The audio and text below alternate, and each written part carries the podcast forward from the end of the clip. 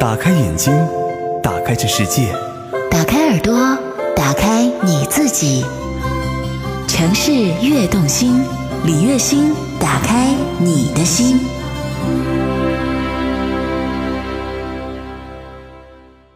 Hello，我亲爱的朋友，欢迎你再度的来到城市悦动心。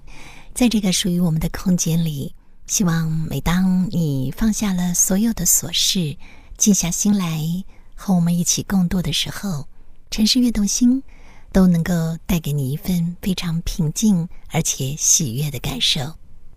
今天的节目当中，我们要继续分享这本书《一个领导者的朝圣之路》，作家是维克多·普林斯。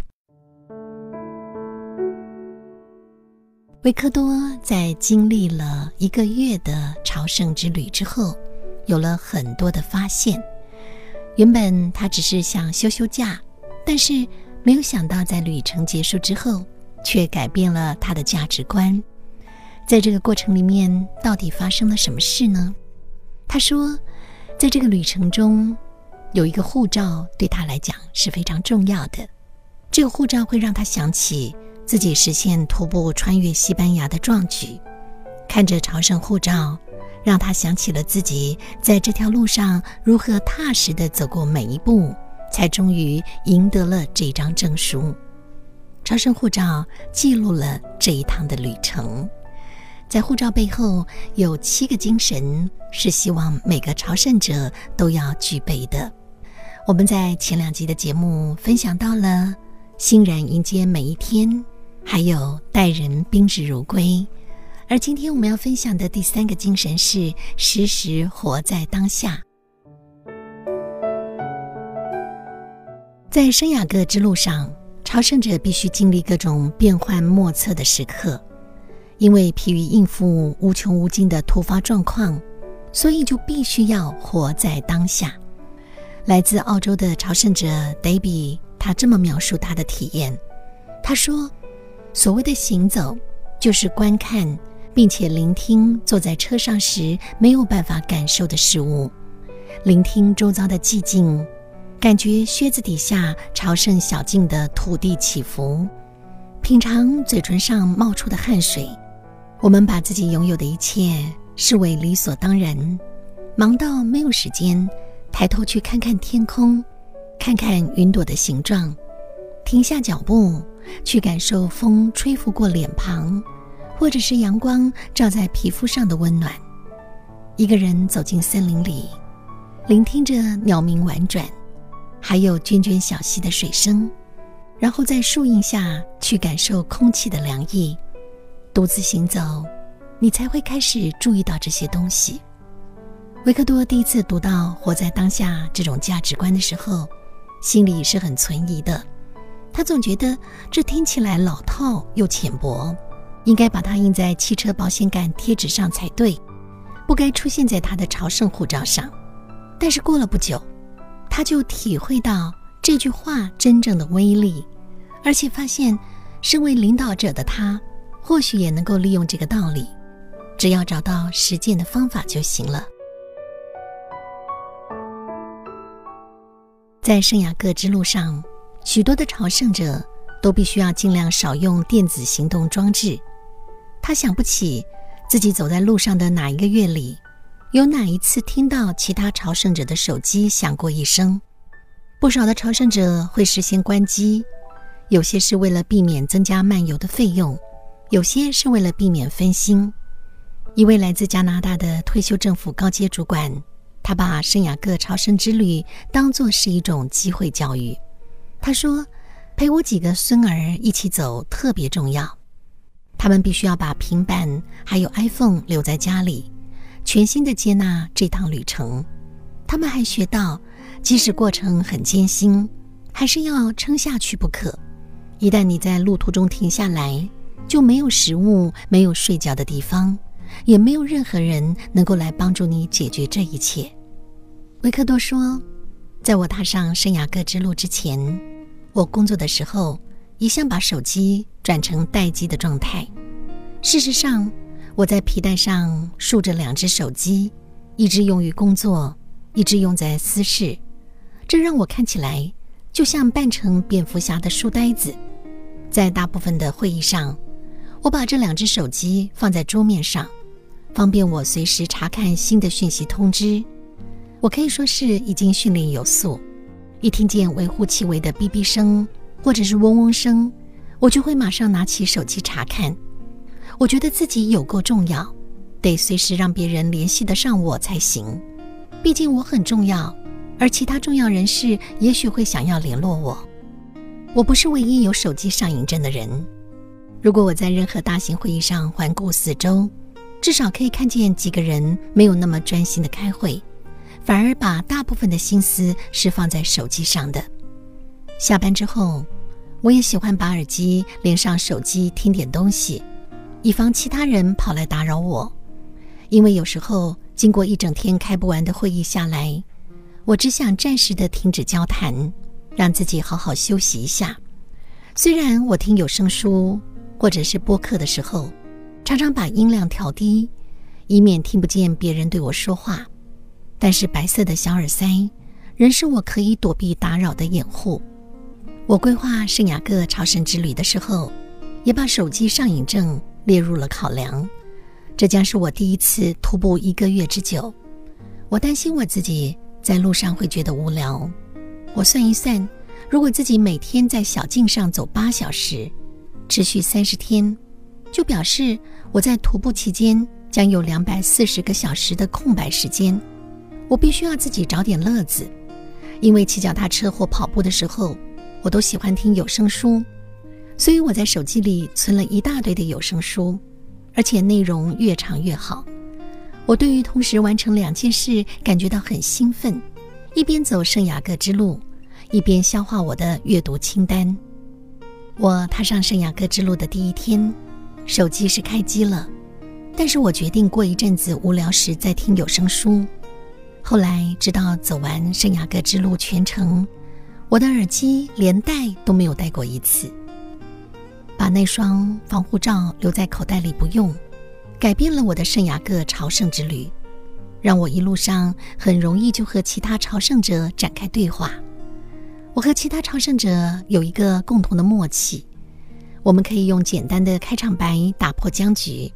例如：“哎，你今天从哪里开始走啊？你今天晚上住哪儿啊？”我就是靠这种单纯的交流方式，在小路上认识了数十个朝圣的同伴，许多像这样自我介绍的契机更加的开花结果。演变成了长久的友谊。我结束徒步后那几年里，我又到欧洲一些国家旅行过几次，就是为了拜访在圣雅各之路上结交的朋友。其中有一段特别的情谊，把我的生命变得更加的美好。我一想到，如果当时我是戴上耳机，圣雅各之路可能会变成什么样子，我就不寒而栗。如果因为我看起来不想认识新朋友，而错失了某一次互动的机会，我的人生因此变得更糟。这样说起来，还真的一点都不夸张呢。手机焦虑症，哼 的确在我们现在的生活中，手机占据了我们所有的时间。当你在会议中或交谈过程中查看手机，其实就是在发出无理的讯息，告诉别人说：虽然我甚至于不知道谁正在手机上博取我的注意力，但是我知道，注意他们比注意你们要重要多了。所以，如果你想要发出这样的讯息，就尽管看你的手机吧。事事活在当下，护照的精神。在这个精神里面，作者还告诉我们：抛开你的计划，享受你的旅程吧。来自美国的朝圣者 Pen 他说：“每天我都要接受当下出现在眼前的挑战。虽然人生有时候充满了考验与痛苦，但是我们还是不能忘了要抬头看，去认清周遭美丽事物的存在。我走在圣雅各之路上的时候。”西班牙北部正逢酷暑，我的脚还长着水泡。有时候，丘陵和高山看起来就像是一个令人气馁的任务。接着我会抬起头，想着：哇，看我周围的风景多美丽啊！这就是我学到的道理。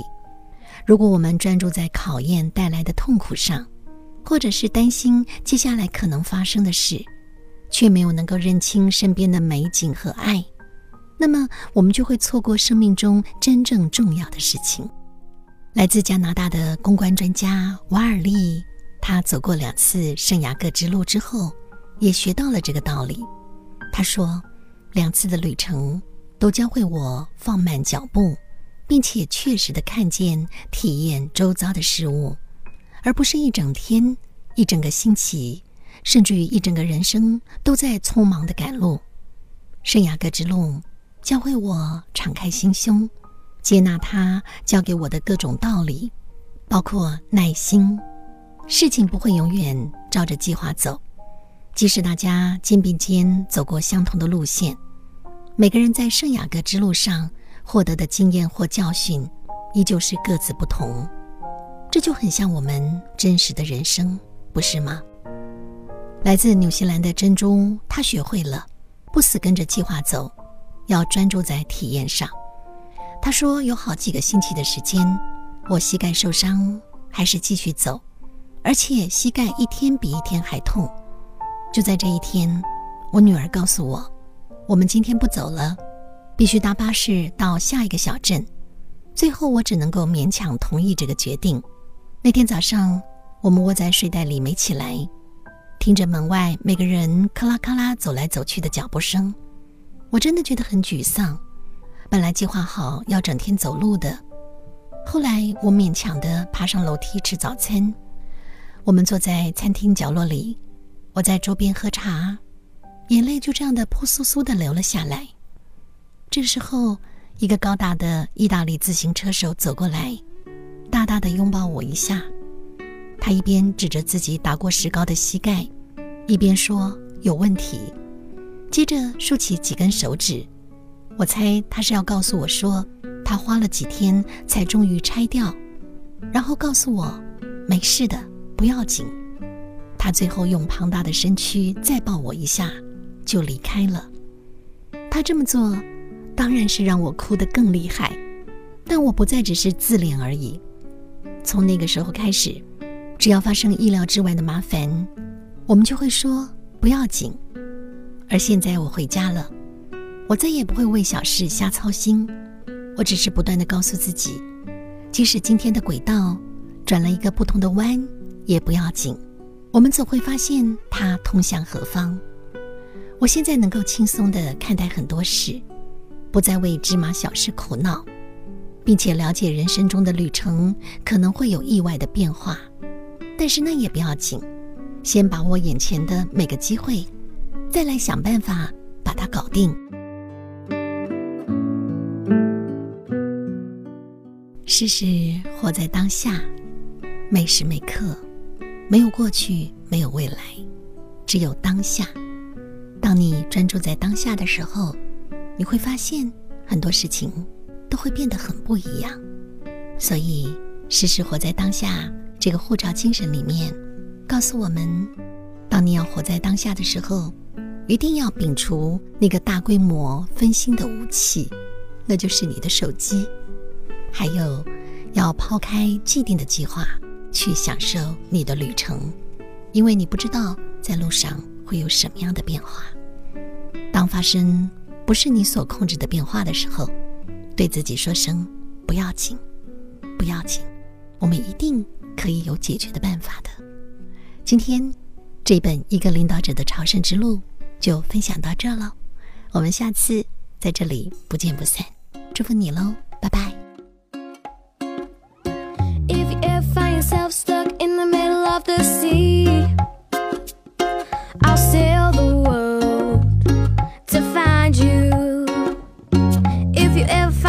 lost in the dark and you can't see.